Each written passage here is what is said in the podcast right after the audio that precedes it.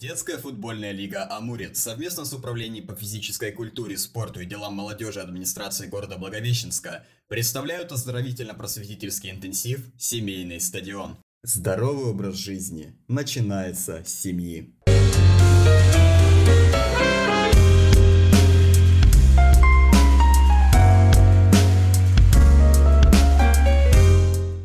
Мы сегодня записываем достаточно интересный, любопытный подкаст – подкаст а, Житковой Виной Тимиршаевной, заведующей консультационно-оздоровительным отделом Умского областного центра общественного здоровья и медицинской профилактики. Здравствуйте. Здравствуйте. Сегодня мы поговорим про правильное питание, все, что с ним связано, и в целом обсудим эту тему. Первое, что сразу же хотел бы спросить, это действительно ли питание оказывает сильное влияние на общее физическое состояние? Однозначно да. Ответ на ваш вопрос. Дело в том, что мы меняемся в своей жизни. И есть такая поговорка мы есть то, что мы едим. И действительно, мы потребляем ту пищу, из которой, собственно говоря, состоим. Мы состоим из воды, из белков, жиров, углеводов. И, соответственно, эти компоненты мы и должны потреблять. А почему без них мы не можем? Потому что каждый из этих компонентов питательных, он выполняет какую-то свою функцию, выполняет свою роль какую-то. Например, белки, большей частью мы говорим, наш строительный материал. А я еще добавляю, что это еще иммунная защита, потому что наши антитела, про которые сейчас уже много мы говорим, да, а, это есть белки. То есть, чтобы их синтезировал собственный организм, ему нужны компоненты, из чего его сделать. Нам нужна энергия. Нам нужна энергия вот для того, чтобы просто говорили. Для того, чтобы переваривать пищу, нам тоже нужна энергия. И, соответственно, питание, получается, нас и кормит, и в то же время дает нам энергию для того, чтобы мы эти вещества переварили. Также дает энергию для нашего термообмена, терморегуляции. То есть, например, вот сейчас мы сидим в студии, у нас лето, жарко, да, наши кровеносные сосуды работают так, чтобы э, тепло отдавалось максимально. Если бы здесь было холодно, то наши сосуды бы работали так, чтобы тепло мы аккумулировали, сохраняли у себя. Таким образом, это влияет и на наше самочувствие, питания, и на наше настроение, и на нашу физическую способность, дееспособность, на, на наше физическое здоровье, на наше психическое здоровье и на наше желание тоже в том числе. Как в свою жизнь ввести вот, вот это самое правильное питание? Потому что, ну, по, по себе вот, по себе молодой человек, который, ну, о правильном питании только говорит. С чего начать вот это вот все, как это вот все ввести? Вот, может быть, так банально скажу, питание начинается у ребеночка внутри утроби. Он еще не родился, и вот то, как мама питается, уже влияет на этого ребенка, как он развивается, как он растет, а, соответствуют ли его периоды или сроки, а, срокам беременности. Ребенок родился, сначала он ест грудное молоко. Это продукт, который синтезирует а, молочная железа у мамы.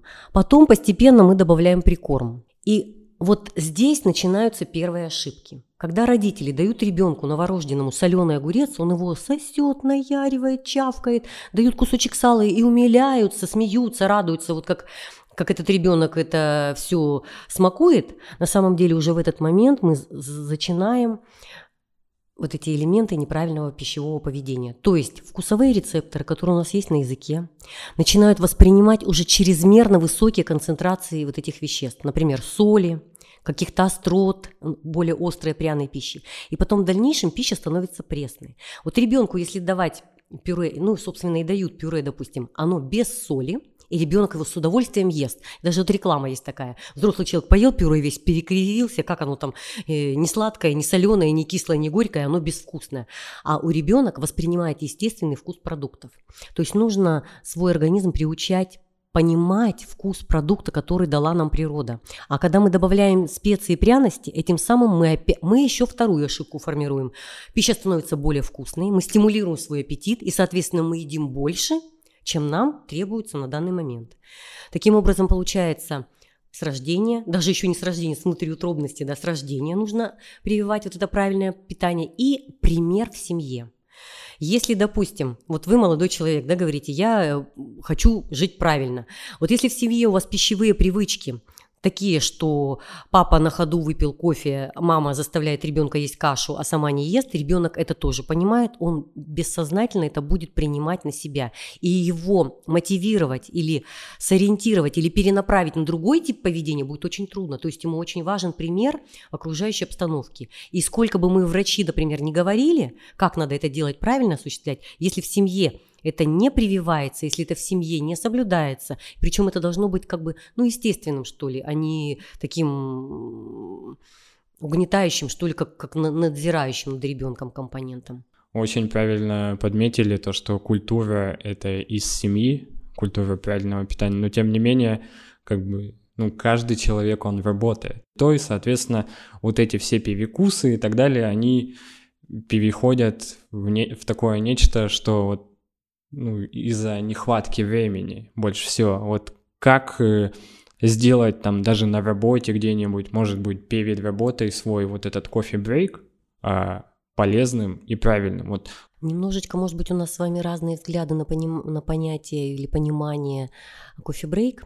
А, вот э, мое личное мнение, что это именно такие перекусы, которые э, они не должны быть системными, вот именно кофе-брейк. То есть идет какое-то мероприятие, и вам предложили какие-то напитки там или канапешечки с фруктами там или какие-то там печенюшечки. Это не должно быть постоянным и регулярным. То есть это особые такие паузы и минуты, когда мы, которые мы называем вот эти кофе-тайм, кофе-брейк, там пусть там даже будут не, не обязательно кофейные напитки, но другие. А если именно говорить о перекусах, то здесь такой момент. Если вы не хотите есть, вы не ешьте. Даже вот где-то есть такое эм, высказывание, высказывание. Если вы сейчас не хотите яблоко, значит, вы не хотите есть. И не надо принимать пищу тогда, когда у вас не возбудился аппетит. Это вот особенно на детях видно, если их принуждают. С одной стороны, мы говорим, что да, должно быть системное потребление там утром перед школой, детским садиком или колледжем или вузом должен быть завтрак, потом э, второй ланч там или какой-то э, напиток какой-то выпивается. Это правильно, то есть временные интервалы, то есть режим приема пищи. Но в то же время, если в эти промежутки вы не хотите есть но вы себе устроите перекусы, потому что вам захотелось пообщаться за печенюшкой, да, с печенюшками или с каким-то пирожным, то в этом случае получается так, что вы энергию не тратите, а потребляете сверх того. И вот эти вот маленькие-маленькие вот эти избыточки, они складываются потом вот в этот негатив. А что из компонентов перекусов, чтобы не навредило, да, однозначно это должны быть такие продукты, которые вызывают сытность, но в то же время обладают низкой калорийностью. Это, например, сухофрукты. Ну, понятно, что они должны быть э, чистыми, да, они такие, как в магазине, э, допустим, вы купили, и для компота их собираетесь использовать, и также их используйте. То есть это должны быть обработанные сухофрукты. Кто-то в домашних условиях готовит, например, кто-то свою ягоду с огорода подсушил, там и вот такие вот эти малинка сушеная, очень вкусная, вот, например, я люблю. Это могут быть овощи, например, морковка, яблоко. Вот даже, может быть, для вас это смешной парадокс, как это вот может быть таким перекусом. А, для кого-то это кусочек сыра, но это не должны быть э, какие-то сладкие или жирные продукты, потому что они высококалорийные.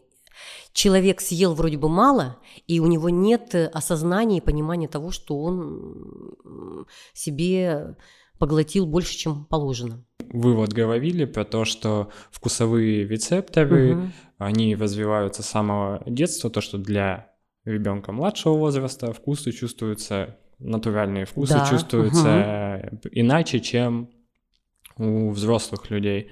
Поэтому многие взрослые, в принципе, говорят то, что здоровье, ну, здоровое питание, как мы сейчас поняли, это питание а, натуральными продуктами прежде всего, то, что здоровое питание это невкусно. Как вот, собственно, познакомить и взрослых, и детей, с, прежде всего, с балансированным питанием, развеять этот миф? Может, есть какой-то, не знаю, какой-то вот такой продукт, вы знаете, мы все индивидуумы, и у каждого все равно свои предпочтения. Кто-то любит макароны, кто-то любит картошку, кто-то любит ягоды, кто-то фрукты. Поэтому сказать, что есть какой-то универсальный продукт, а, наверное, так невозможно. Даже у разных национальностей, у разных рас свои предпочтения. Плюс мы территориально живем, даже если будут завозиться сюда фрукты или овощи, не можем сказать, что есть э, что-то такое единичное, вот которое всегда и при любых условиях будет одинаковым. А, я хотела хотела бы сказать, что мы же еще всегда пищу оцениваем визуально.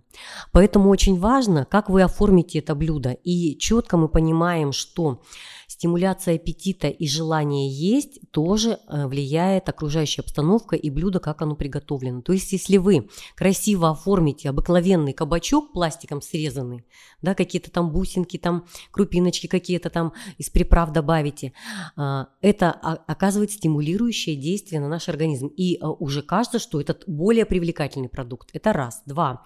Если в том помещении, в котором вы принимаете пищу, у вас будут цвета холодные, например, серые, сиреневые, фиолетовые цвета, голубые, белые. Это территория кухни будет для тех, кто желает похудеть. То есть э э эти цвета будут сдерживать аппетит. Если вы хотите чтобы ребенок ваш полноценно питался, то обстановка в кухне должна быть с теплыми цветами. Это вот как вот у нас здесь в студии оранжевые, желтые цвета. Вот эти цвета, они располагают к стимуляции аппетита. Соответственно, если вы хотите аппетит не стимулировать, то вы должны, э, вот еще такие условия есть. Вот эти нюансы могут присутствовать. Плюс нужно вот процесс приготовления, его возвести как бы в определенный ритуал, что ли, или что это какая-то процедура особенная. Вот обычно на ходу приходишь с работы, все хотят быстро есть, там что-то накидал. И вот это все бесформенное, когда, когда оно, ну, как бы сказать, текстуры такой не имеет. Допустим, каша раз, и она растеклась такой лепешкой, да. То есть вот это очень важно. Визуально, как мы воспринимаем эту пищу. Запахи, ароматы, какие доносятся. А, если, допустим, каша подгорела, вот вы заходите, я по себе просто помню. В детский сад заходишь, если каша вот эта молочная подгорела, эту кашу есть не хочется. Весь запах как бы ею пропитывается. Но если ты чувствуешь запах, допустим, ароматной гречки, ну опять это э, и ароматные, восприятие ароматов, наши рецепторы тоже у каждого разные. Кому-то нравится запах гречки, кому-то запах мяса, кому-то запах копченого. То есть вот эти вот моменты не только на состав пищи, что мы положили в тарелку, но как у нас оформлено и в каких условиях мы эту пищу принимаем, тоже влияет на наше восприятие пищи. И мы себя не то чтобы обманываем, но, по крайней мере, наши органы начинают воспринимать ту еду, которая здесь лежит на тарелке, как что-то особенное, нежели вот э, просто те калории, которые мы должны сегодня восполнить, чтобы у нас голова не, затружи, не закружилась, руки не затряслись, и мы не думали о том, как бы быстрее что-то перекусить, и перекусим как раз чем-то вредным. Мы поняли то, что чтобы, допустим, как бы ребенка того же ребенка вовлечь в правильное питание, мы должны его прежде всего заинтересовать не самой едой, а то, как она выглядит. И плюс вовлечь его в процесс. Вот когда ребенок сам, пусть он там испачкается в этой муке, пусть он там что-то не так делает, вот он, когда он сам вот в этом всем мусолится, вот в этом процессе приготовления, он уже чувствует себя сопричастным вот к этому процессу. И потом, конечно, когда он сам участвует в, э, в, в такой процедуре, особенной для него, он уже сам будет понимать, что это труд, который я сделал, я постарался, оно должно быть вкусным.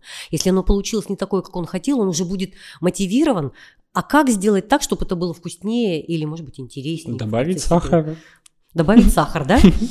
Вот здесь тоже у нас, значит, обычно а, действительно э, склонность к сладкой и жирной пище, она есть у всех. Во все времена и человек, и животные всегда хотят получать удовольствие. И пищевой инстинкт, он самый главный. Он самый первый инстинкт абсолютно у всех живых существ, и мы, как люди, тоже к этому имеем отношение.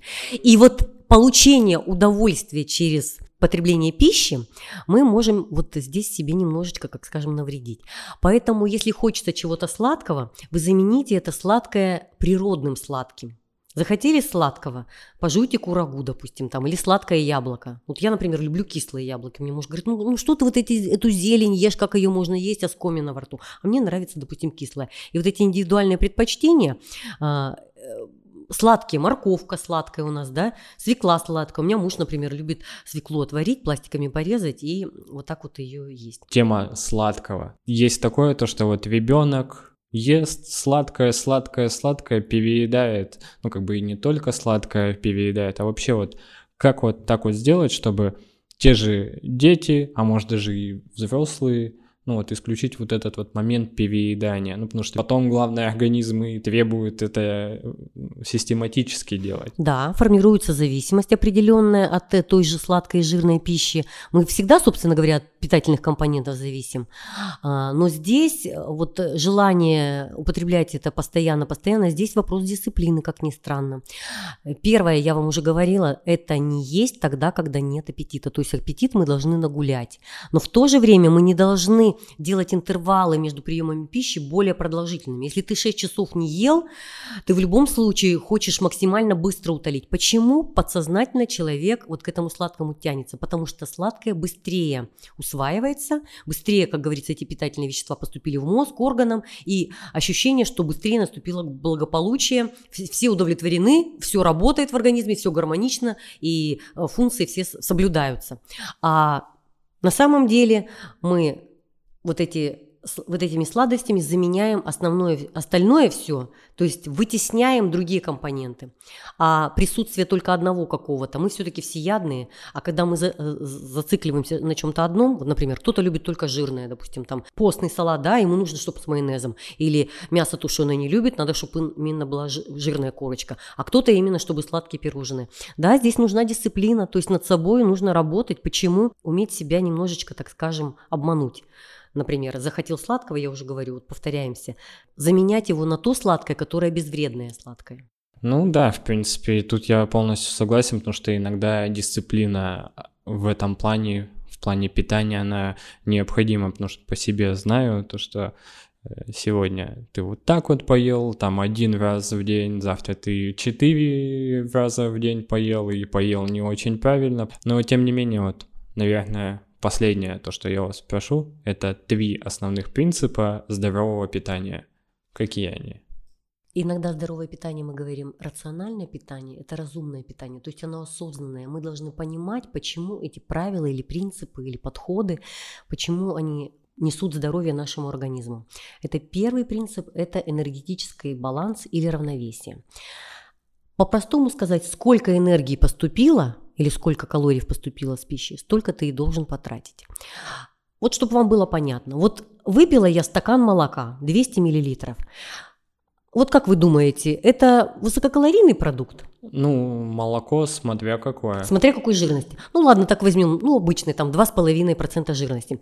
Так вот смотрите, чтобы потратить 200 миллилитров просто молока стакана выпитого, вы знаете, сколько мне нужно работы провести? Я должна час вслух декларировать. Вот взяла и час вслух читаю книгу. Это столько энергии нужно, чтобы потратить вот эти принятые калории. И таким образом человек, когда он потребляет постоянно больше, чем расходует этой энергии. И вот эти излишки, они накапливаются, накапливаются, накапливаются в избыточную массу тела. И вот это закон равновесия, то есть мы толстеем, по-простому говоря, не от того, что мы раз в неделю обожрались на дне рождения, ну простите меня за грубость, да, а, а все остальное время мы правильно питаемся. Мы каждый день создаем этот избыток, который потом накапливается. Вот это равновесие нужно соблюдать. И еще хотела бы обратить внимание, что вот в этом первом законе, так скажем, или принципе, или правиле здорового поведения, это важно еще и для детей, которые занимаются спортом. Потому что вот по опыту я вижу, иногда дети не могут брать нормальную массу тела, потому что они тратят больше, чем едят. То есть на спортивных тренировках, допустим, они выкладываются, результат выдают, самочувствие у них даже хорошее, да, но, допустим, в весе чуть-чуть отстают, а вес – это ведь не только жир, это и мышечная масса, которой выполняется физическая нагрузка. То есть вот здесь, вот в этом законе, вот именно здесь вот мы должны найти вот этот баланс. Если вы, допустим, офисный работник, к взрослым перейдем, он сидит и энергии тратит мало, соответственно, ему и пищи нужно меньше. Или человек, который работает грузчиком где-нибудь там на морозе, он тратит энергии больше. Человек, который занимается профессиональным спортом, он энергии тратит больше, и у него совершенно друг, другие будут потребности. Вот это равновесие между поступлением и расходованием – оно должно соблюдаться. Это первый принцип. Второй принцип – это сбалансированность и разнообразие. Все-таки в нашем рационе должна быть и животная пища, и растительная пища. И все равно должна быть она и чуть-чуть сладкая, и чуть-чуть... Вот эта золотая серединка, все можно. И тортик, и пирожное, и конфетку. Я не говорю, что этого нельзя никогда. Но оно не должно быть системой в регулярном потреблении. И мы коснулись в начале нашего разговора, что мы состоим из воды, белков, жиров углеводов, и точно так же и пища наша состоит. Есть понятие такое, как макронутриенты. В переводе на русский макрос – большой, да, нутриас – питательные вещества. Какие вещества у нас должны быть в большом количестве? Белки, жиры, углеводы углеводы. А есть микронутриенты. Микро значит маленькие нутриоспитательные вещества. А каких веществ в нашем питательном рационе должно быть мало? Это микроэлементы, потому их и называют микроэлементы, да, и витамины, но они тоже должны присутствовать. И мы, соответственно, говорим, что да, определенные пропорции этих составляющих должны быть в нашем рационе. Теперь вопрос отсюда, а какие эти пропорции должны быть? Я вам назову усредненные цифры, но они различаются для пола, возраста, для состояния здоровья, например, вы сейчас здоровы или перенесли какое-то заболевание, или у вас есть хроническое какое-то заболевание, или вы на данный момент, допустим, у вас пассивный отдых, а э, труд у вас какой-то физический. То есть э, для каждой разной ситуации вот эти соотношения могут различаться. Но примерно это так. Вот совсем по-простому. Половина, 50% должны быть углеводы. К углеводам что у нас относится? Это крупы, то бишь каши, да? Это хлеб, ну и совсем чуть-чуть из углеводов, это, допустим, мед, варенье, совсем-совсем чуть-чуть их должно быть, но они тоже относятся к углеводам.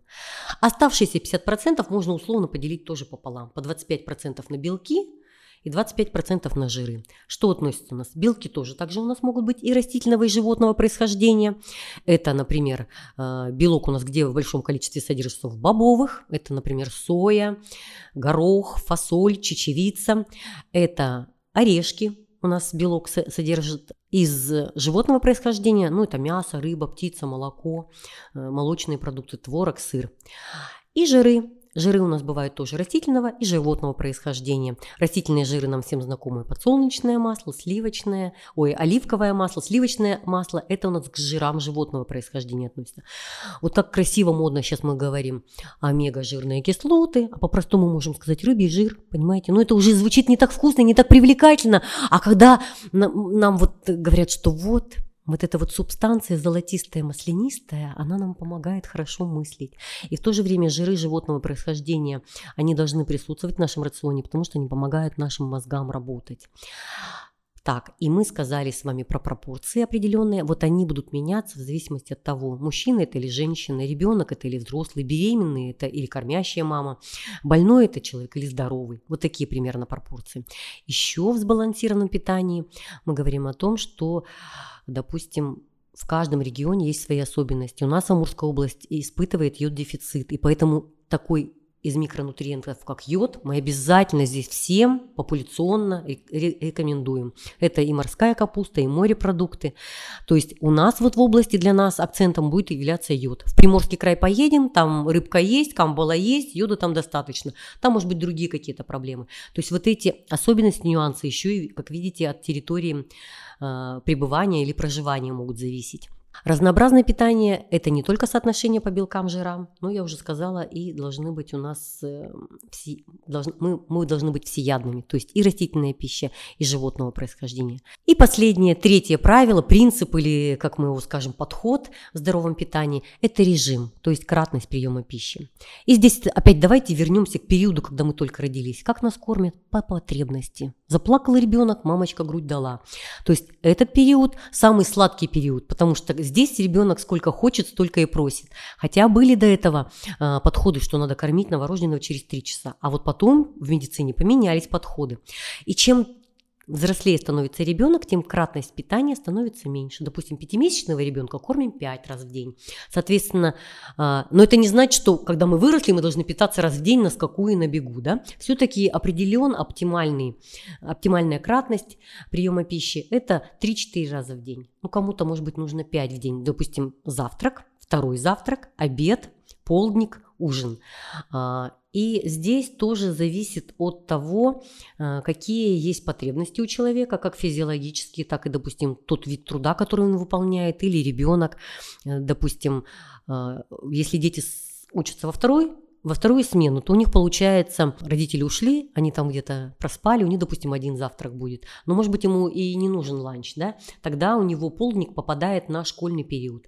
А другой ребенок в первую смену занимается, у него наоборот, вот этот ланч попадет в школу, да, как завтрак, первый завтрак дома будет, а полдник у него э, дома может не состояться, будет ужин, допустим, когда, будет, когда семья садится за ужин.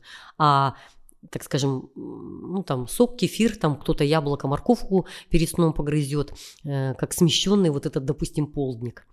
Ну вот, получается, что это третье правило, то есть режим и кратность приема пищи. На самом деле, Ивина Тамершаевна, спасибо за такой разговор. Мы поняли, что такое здоровое питание, как его придерживаться и кому оно было бы необходимым. Спасибо большое и на этом, думаю, все. Будьте здоровы. Данный подкаст записан в рамках реализации проекта победителя конкурсного отбора на предоставление субсидий на реализацию социально значимых проектов по формированию системы мотивации к здоровому образу жизни «Семейный стадион».